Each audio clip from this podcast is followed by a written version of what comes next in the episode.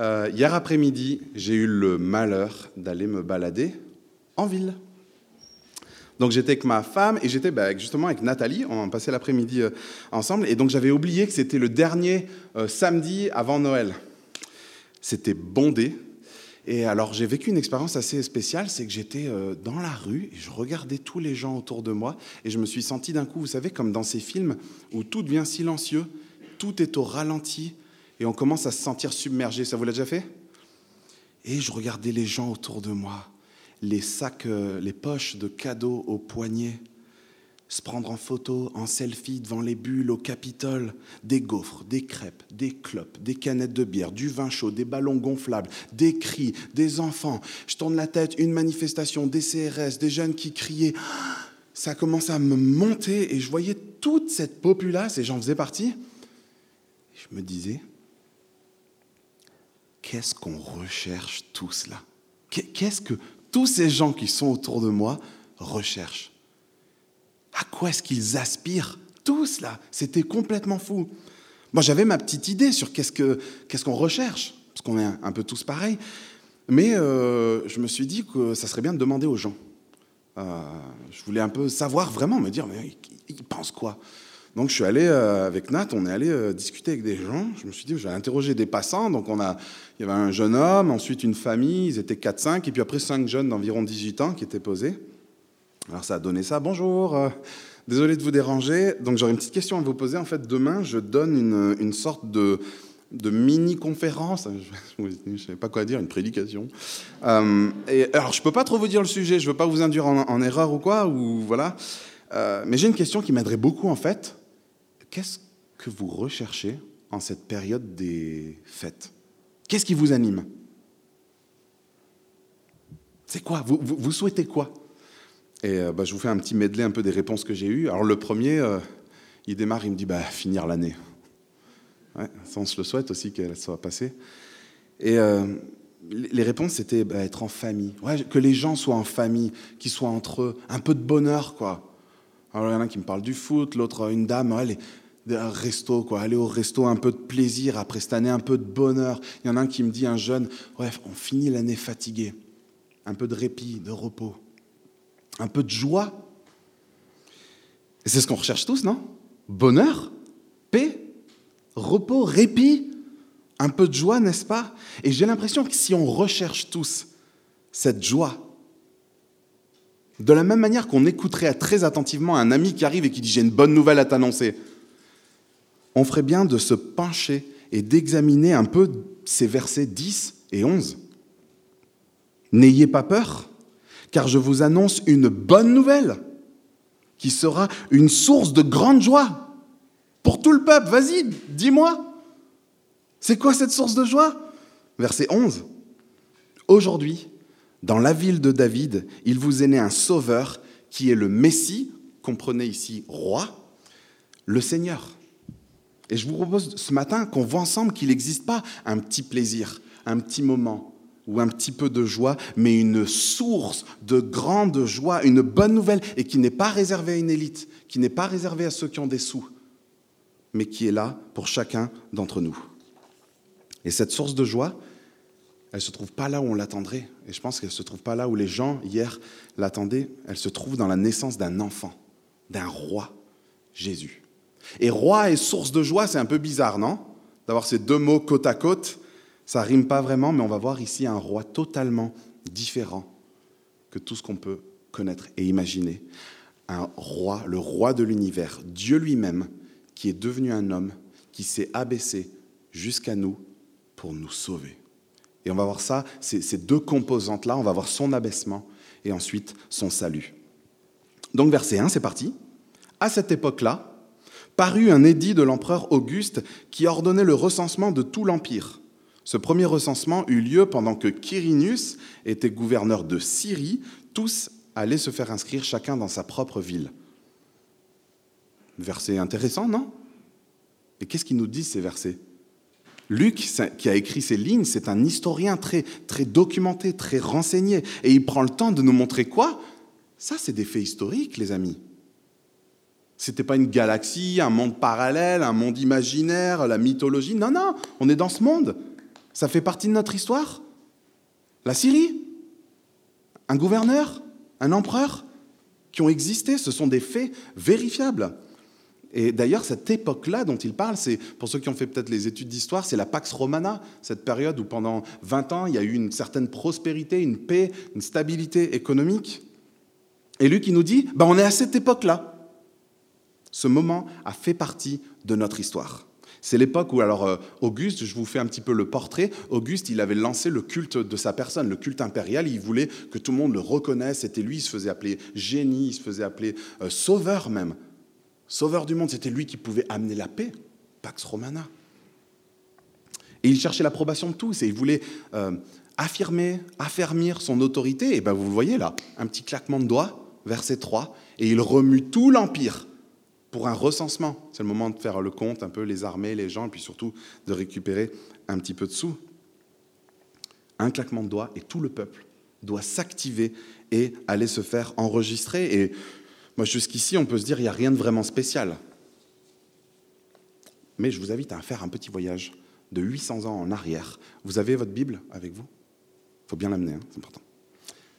Page 598. Et là, vous êtes en train, en fait, de faire un saut de 800 ans en arrière avec euh, vos pouces. Page 598. Nous avons fait donc un bond de 800 ans. Et je lis en Michée, chapitre 5, verset 1. Vous allez voir si vous avez le bon numéro, vous allez le retrouver. Michée, chapitre 5, verset 1. Et toi, Bethléem, Ephrata, qui est petite parmi les villes de Juda, de toi sortira pour moi. Qu'est-ce qui va sortir de Bethléem? Celui qui dominera sur Israël et dont l'origine remonte loin dans le passé à l'éternité. 800 ans avant cette naissance, D'où est-ce que viendra celui qui est éternel, celui qui dominera De quelle ville? Bethléem. Mais on a un problème. Joseph et Marie, là, ils sont à... Vous avez suivi? Vous avez le droit de regarder. Hein, à Nazareth. Dieu, il aurait pu se faciliter la vie un peu de choisir un couple déjà sur place, non? Et qu'est-ce qu'il fait au lieu de ça? Il bouleverse l'empire entier. Et il va utiliser le décret de Auguste, qui se croit pour le, grand, le sauveur du monde. C'est Dieu qui va utiliser ça pour faire déplacer le couple. Il l'a annoncé, il l'a promis, et il est capable de mettre à cœur à, Auguste ce recensement. On croit que c'est le décret d'Auguste? Montons d'un étage, c'est le décret de Dieu. Encore un des milliers de rappels qui nous montrent que Dieu, que ce soit 2020, 2021, l'histoire entière, Dieu, il en est souverain. Il est au-dessus de tout, il est tout-puissant. Et pour accomplir cette promesse, il fait ce qu'il veut, comme il veut. Et il peut bouleverser un empire entier pour amener un couple d'un point A à un point B pour accomplir ses promesses. Quel Dieu mais Luc, il veut pas seulement nous montrer ça, il veut aussi nous montrer un contraste énorme entre l'opulent euh, euh, Auguste, qui se prend pour le sauveur du monde, et la naissance, la venue sur terre du vrai roi, du seul roi, du seul sauveur. Et verset 4, nous sommes dans les dernières heures avant la naissance. Accrochez-vous, je lis le verset 4. Joseph aussi monta de la Galilée, de la ville de Nazareth, pour se rendre en Judée, dans la ville de David, appelée Bethléem, parce qu'il était de la famille et de la lignée de David. Il y alla pour se faire inscrire avec sa femme Marie, qui était enceinte. C'est parti. Marie et Joseph obéissent à l'empereur. Ils décident de se mettre en route direction Bethléem. Joseph, il prend sa femme, prend son GPS, peut-être un âne, on imagine qu'ils ne sont pas allés à pied. Il y a 120 kilomètres qui les séparent de la ville, des collines, de la poussière, des bosses. C'est un trajet pas possible. Qui aimerait faire un voyage comme ça à quelques heures de son, de son terme, de son accouchement Imaginez le, le confort, les déplacements, pierres, chemins, bosses, rivières. Ça fait sourire des gens et surtout des, des dames. Nous, en fait, on a du mal à s'imaginer l'horreur de ce qui est en train de se passer parce qu'on a nos ustensiles euh, stériles, on a notre péridurale, on a notre confort, les soins, rester trois jours avant, trois jours après, après on vient chez vous, après on vous visite, après, là, il n'y a rien. Imaginez accoucher sans tout ce que nous, on connaît. Et on arrive au verset 6, pendant qu'ils étaient là, le moment où Marie devait accoucher arriva, et elle mit au monde son fils premier-né. Elle l'enveloppa de l'ange et le coucha dans une mangeoire parce qu'il n'y avait pas de place pour eux dans la salle des hôtes. Le moment que Dieu a choisi, dans la ville que Dieu a choisie, par le couple que Dieu a choisi, arrive enfin. Imaginez-les, il y a du monde de partout, il y a ce recensement, c'est le, le bazar, et il n'y a plus de place de libre. de libre. Imaginez Marie qui est en train de contracter, Joseph, lui, qui frappe à toutes les portes. Il veut trouver un endroit pour sa femme, et c'est toujours la même chose, complet. Et il trouve enfin un endroit pour sa fiancée, une, une sorte d'étable, on imagine, une mangeoire, aucune sage-femme de dispo, Marie qui hurle de douleur, et où est-ce qu'elle met au monde son fils? Où est-ce que le, Dieu de l'univers est venu? Par terre, dans la poussière, dans, du foin. Et ensuite, elle le dépose dans une mangeoire. On, est loin des, familles royales, hein, gouvernantes, euh, euh, palais, nourrices. On est loin des naissances surmédiatisées qu'on a pu connaître, Meghan, Harry. Où est né le Fils de Dieu? Où est né le, Sauveur, le Roi? Dans un, un endroit pour des animaux. Et on se dit, mais Dieu Tout-Puissant qui a remué cet empire entier, il ne pouvait pas, pour son fils, pour un fils royal, il ne pouvait pas lui donner un endroit digne, un, un hôtel, un hôtel de luxe, c'est pas n'importe qui. Et la question à se poser, c'est pas ce que Dieu aurait pu faire. La question, c'est ce qu'il voulait faire. Et ce qu'il voulait faire, c'était nous rencontrer.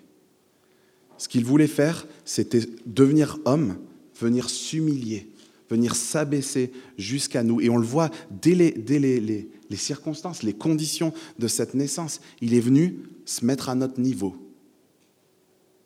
Il est venu nous rejoindre dans notre misère, dans nos ténèbres, dans notre saleté.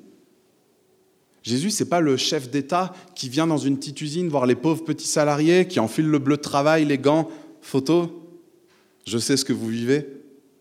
Allez, on vous amène sur le tapis euh, le convoyeur, vous venez faire un petit peu la petite photo pour la presse et la cote de popularité.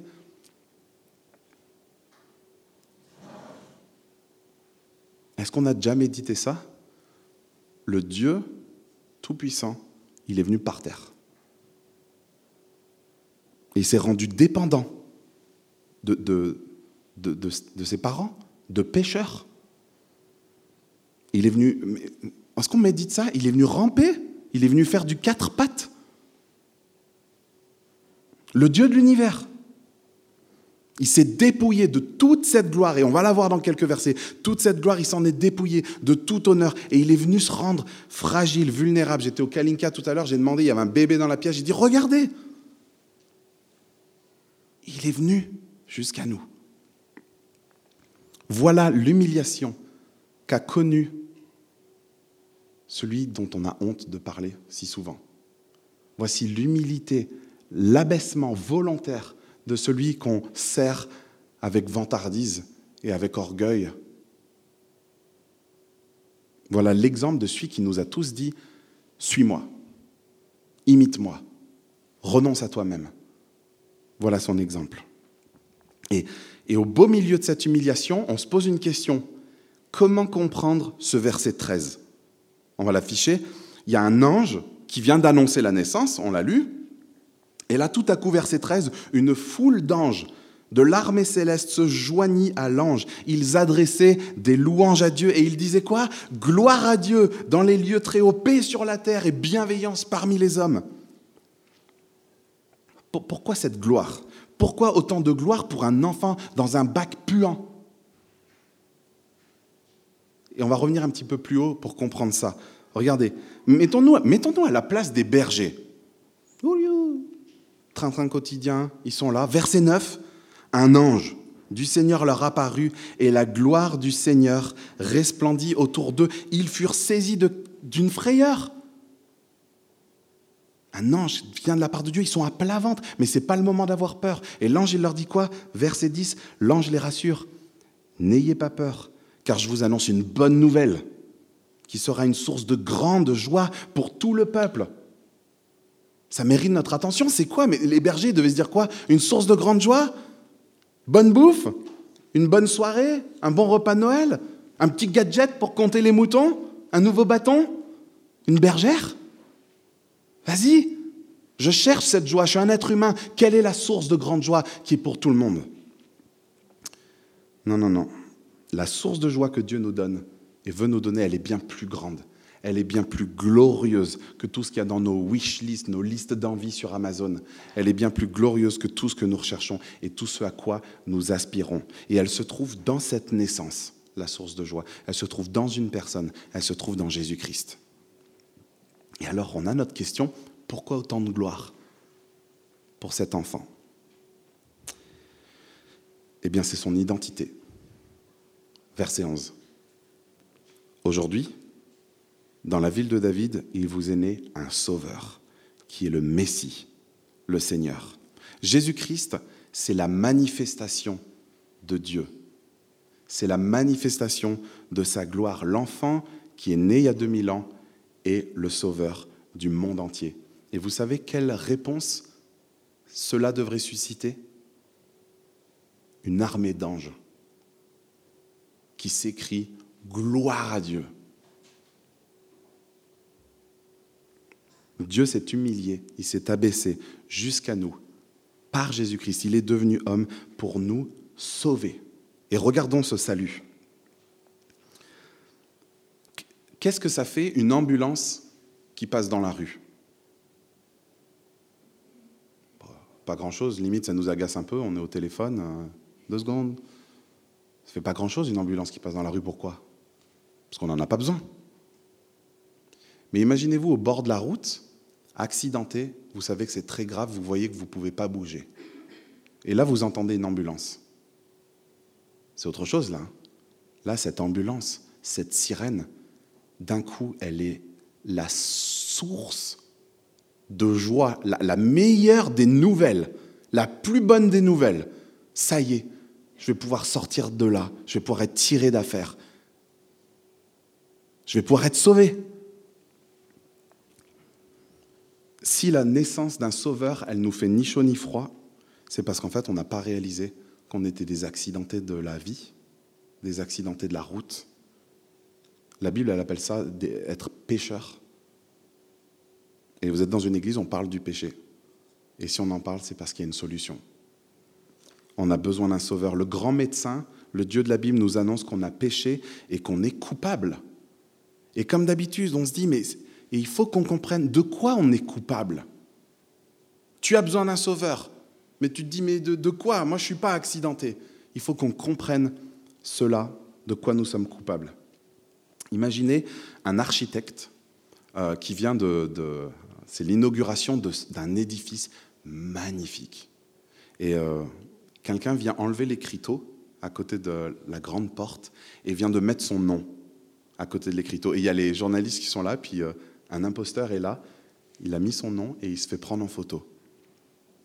Pire, imaginez un soldat qui risque sa vie pour sauver quelqu'un et on est à la, remise des, honneurs, de la médaille, euh, et il y a quelqu'un d'autre qui vient et qui se fait décorer à sa place. Merci, merci. Qu'est-ce qu'on se dirait? C'est dégueulasse. Mais c'est injuste. C'est pas lui qui a construit ça. C'est pas lui qui a sauvé cette personne. Il faut rendre la gloire à celui qui mérite la gloire. Il faut rendre l'honneur à celui qui mérite l'honneur. C'est injuste. Et ces imposteurs-là sont coupables. Qu'est-ce qui se dit le Dieu de l'univers qui a créé la, terre, la galaxie, les étoiles, le créateur de la vie, le, celui qui, qui nous a sauvés? Qu'est-ce qui se dit quand il voit sa créature qui s'en fiche Qu'est-ce qu'il se dit quand il voit sa créature qui admire, rend gloire à, des choses, à d'autres personnes que lui? Mais il est en colère. Parce que c'est une offense. Parce que la gloire, elle lui revient à lui. L'honneur, la reconnaissance, cette gloire que l'armée d'anges, on la voit, elle est là, lui rend. Elle n'est elle est pas pour, pour nous, cette gloire. Elle est pour le Créateur elle est pour le Sauveur. Et nous sommes donc coupables d'imposture. Et nous méritons donc son jugement. Mais il y a Noël. Et je ne vais pas vous revoir avant la semaine prochaine, le 27. Et, et je veux que vous entendiez ça. Noël, c'est un sauveur. Dieu qui s'abaisse jusqu'à nous, qui s'est abaissé il y a 2000 ans pour nous sauver et pour nous pardonner cette imposture. Il est venu nous pardonner ce péché, nos péchés. Et qui sait qui pouvait faire ça si ce n'est l'offensé? Noël, c'est l'offensé qui vient nous faire grâce, nous donner sa vie et qui prend notre punition. L'humiliation de Jésus, c'est pas seulement sa naissance. Lisez la suite, si vous y arrivez à Noël, si vous avez un peu de temps, lisez. Ça fait un peu peur. Lisez la. la je regarde juste s'il n'y a pas d'autres trucs qui. Lisez la suite de Luc. Et vous allez voir que c'est la vie entière de Jésus qui a été caractérisée par l'humiliation. Il s'est fait pauvre, il est venu servir, il est venu donner, il est venu aimer, il est venu faire du bien aux hommes. Vous savez ce qu'on dit de Jésus? Il n'avait aucun endroit où reposer sa tête. On voulait sa mort. Jésus, sa tête, elle était mise à prix. On lui tendait des pièges. Sa famille, ses amis, même les plus proches, les plus intimes, l'ont rejeté, l'ont trahi, l'ont renié. Et vous, savez quelle est l'humiliation la plus grande qu'il a connue? Après crachat, coups, abandon, il s'est retrouvé seul, nu, sur une croix, devant des gens qui lui disaient quoi? Le sauveur du monde bah, Vas-y, sauve-toi toi-même. Et il aurait pu. Il a une armée d'anges à son service. Si un claquement de doigts pour soulever un empire, il pouvait euh, claquer des doigts et éradiquer tous ceux qui sont devant lui. Il aurait pu. Mais encore une fois, la question, c'est pas ce qu'il aurait pu, c'est ce qu'il voulait faire. Et sur cette croix, il voulait te pardonner tes péchés. Il voulait te pardonner cette imposture. Il voulait nous sauver. Il voulait nous réconcilier avec lui-même. Gloire à Dieu dans les lieux très hauts paix sur la terre et bienveillance parmi les hommes. La gloire, c'est ce qui lui revient. Et la paix, c'est ce qu'il veut nous donner. La paix avec lui, la paix avec nous-mêmes. Tu peux être en paix hein, pour 2021. Si tu connais et que tu es réconcilié et que tu marches à côté de ton Sauveur, de ton Créateur. La paix avec lui, la paix avec nous et la paix avec les autres qu'on peut aller distribuer à Noël autour de nous, dans nos familles. C'est cette paix qu'on a besoin. Et je suis convaincu, parce que le créateur de l'homme, qui connaît bien le manuel, il l'a dit, c'est cette paix dont on a besoin. C'est de ce salut dont on a besoin. Et vous avez vu à qui est annoncée cette, euh, cette naissance? Ce n'est pas un empereur, pas des VIP, pas des gens haut placés. On n'est pas dans un palais, on est dans un champ avec des, bergers, des monsieur tout le monde comme nous, des gens ordinaires. Cette bonne nouvelle est pour chacun d'entre nous. En fait, l'incarnation, ce n'est pas un conte de fées, hein. c'est la preuve historique et ultime que Dieu t'aime et que Dieu il veut te sauver. Il s'est fait homme pour cela. C'est la preuve ultime en tant que de devenir homme. Il connaît tes faiblesses. Il sait ce que c'est. Il n'est pas loin. Il est venu, il sait ce que c'est d'être tenté, il sait ce que c'est de souffrir, il connaît la peine, et donc il peut nous secourir. L'incarnation, c'est la preuve ultime qu'il veut nous rencontrer. Alors que nous, on essaye de l'atteindre en faisant je ne sais quoi, c'est lui qui est venu. Et lisez avec moi les, derniers versets à partir du verset 15. Lorsque les anges les eurent quittés pour retourner au ciel, les bergers se dirent les uns aux autres, Allons jusqu'à Bethléem pour voir ce qui est arrivé, ce que le Seigneur nous a fait connaître. Ils se dépêchèrent d'y aller, et ils trouvèrent Marie et Joseph, ainsi que le nouveau-né, couchés dans la mangeoire. Après l'avoir vu, ils racontèrent ce qui leur avait été dit au sujet de ce petit enfant. Tous ceux qui entendirent les bergers furent étonnés de ce qu'il leur disait, n'est-ce pas? Marie, elle, gardait le souvenir de tout cela et méditait dans son cœur. Puis les bergers repartirent en célébrant la gloire de Dieu et en lui adressant des louanges à cause de tout ce qu'ils avaient entendu et vu et qui était conforme à ce qui leur avait été annoncé. Les bergers, ils ont fait quoi? Ils ont entendu parler d'une bonne nouvelle, d'une source de grande joie. C'est des humains, ils se disent ça, on le cherche, on le veut. Ils sont allés vérifier si ce qu'on leur disait c'était du pipeau. Et qu'est-ce qu'ils ont trouvé? Exactement ce que Dieu avait annoncé. Et comment ils sont repartis? Exactement avec ce que Dieu veut donner. La joie et ils se mettent à célébrer Dieu. Et j'aimerais vous laisser quelques pistes de réflexion, alors qu'on ne va pas se revoir pour Noël, des réflexions spéciales pour euh, le, le 25. Et ben, je vous pose la même question en fait. Qu'est-ce qui vous anime vraiment? Qu'est-ce que vraiment vous recherchez au fond de vous? Et forcément, à l'approche des fêtes, vous recherchez quelque chose. Qu'est-ce qui vous réjouit? Pensez à ce qui vous réjouit à l'approche des fêtes là. Et prenez cet objet, cet achat, cette bouteille, cette soirée, cette relation, prenez ces moments-là et mettez-les dans la balance face à cette gloire que l'on vient de voir. Mettez-les dans la balance face à cette joie que Dieu nous propose d'être lavé, d'être purifié de nos péchés, pardonné, de recevoir la paix de Dieu. Alors oui, il y aura un peu de joie. Hein. il y aura de la joie. Ça peut être cool, Noël. Il y aura de la joie. Ouais, ça moi je pense qu'il y a un ou l'autre moment qui va être pas mal. Mais ça disparaîtra. Ça passera. Et alors je vous propose un truc. Si vous le faites, ce serait génial.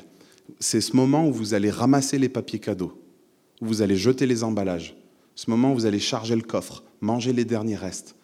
Vous allez rentrer. Ce sera le lendemain. Grisaille. Posez-vous la question à ce moment-là, alors que vous retournez au boulot si ce dont vous n'avez pas besoin, ce n'est pas de ce sauveur. Si ce n'est pas vrai que vous êtes des accidentés de la vie qui avaient besoin d'une ambulance. Réfléchissez à cela quand toute la petite magie, ça va briller un tout petit peu. Et pensez à cette gloire. J'aimerais que vous retourniez dans le passé pour vérifier comme les bergers. Je vous propose d'aller vérifier dans vos cœurs si ce n'est pas de ce sauveur dont vous avez besoin. Et alors, si vous pensez que la Bible, c'est une arnaque, ça on me le dit très souvent, j'arrive à comprendre. C'est une arnaque, c'est un piège, c'est trafiqué. Ok, ok, peut-être, je ne le pense pas. Pensons à cette arnaque, prenons cette arnaque, prenons ce piège. Dieu, qui s'est abaissé au pied de sa créature, au pied de ses créatures, pour les sauver, pour les aimer, pour leur donner la paix, pour leur donner la joie. C'est une arnaque d'amour Enfin, je ne comprends pas. Qu'est-ce qui. Vous doutez? On peut se renseigner, on va chercher des manuscrits. C'est quoi cette arnaque? Un Dieu qui vous aime? Et en plus, ce qu'il vous propose, c'est gratuit. C'est pas comme tous les trucs payants que tout le monde avait au bout des poignets, qui pendouillaient et qui amèneront un peu de joie. Et après, ce sera au placard, les jouets, les nouveaux cadeaux. On les a perdus, nos écouteurs de l'année dernière. On l'a cassé, l'iPhone de l'année dernière.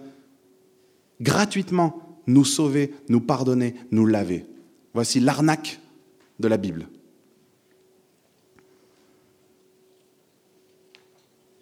Qu'est-ce qui réellement t'empêche de faire confiance à ce roi? Est-ce que son règne a l'air d'être mauvais? Est-ce que ce roi, a l'air d'être distant, méchant d'être là que pour les riches, que pour des impôts? Qu'est-ce qui t'empêche vraiment de faire confiance à ce roi? Je te souhaite d'y réfléchir, vraiment, parce qu'il y a une source de joie qui t'attend. Si nous connaissons déjà cette bonne nouvelle, il y a de quoi s'émerveiller. Hein? Quel sauveur! Quel glorieux salut Quel amour mais quelle, humilité Est-ce qu'on médite cette incarnation? Moi, je prie qu'on ait tous cette activité qu'ils ont les, les, anges et même les bergers derrière, verset 14, verset 20. Je prie que notre vie entière, ça soit une vie de reconnaissance, qu'on fasse cette activité pour laquelle on a été créé, célébrer la gloire de Dieu, expérimenter qui il est, prendre plaisir en lui, se régaler avec notre grand Dieu. On a été créé pour ça. On a été créé pour prendre plaisir dans ce Dieu, pour s'émerveiller de qui il est. Et tant qu'on cherchera d'autres sauveurs, tant qu'on cherchera d'autres joies en dehors de ce salut et de ce Seigneur, on sera toujours insatisfait. On ne sera jamais rassasié parce qu'on a été créé pour cela. Et c'est ce salut, c'est ce sauveur, c'est cette gloire qui devrait être le centre de notre attention. On, aime ce qui brille, on aime ce qui a de la valeur.